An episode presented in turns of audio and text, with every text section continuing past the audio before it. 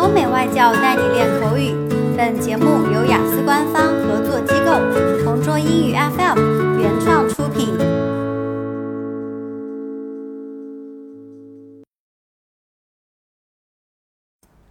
Describe a place you visited that has been affected by pollution.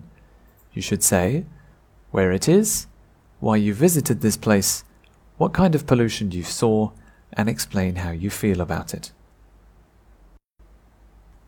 One polluted place I know is White Beach in the Philippines.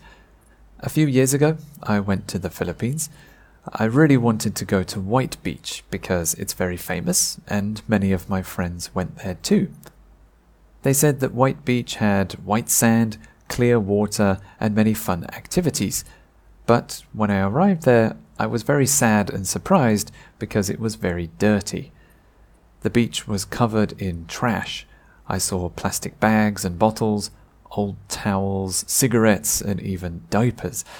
It was totally different from what my friends said. I was very shocked and upset because it was so dirty and the smell was also terrible. I booked a hotel for three nights, but I only stayed for one night because I didn't want to stay on the beach with all the trash. The next day, I went to Oslob in the south of Cebu. In Oslob, the water was clear and the beach was clean, so it was much better. I saw on the news that White Beach is closed now, so the government can clean up the trash and the mess there.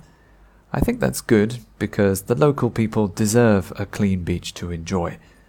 If it's clean in the future, I think I will try and go there again.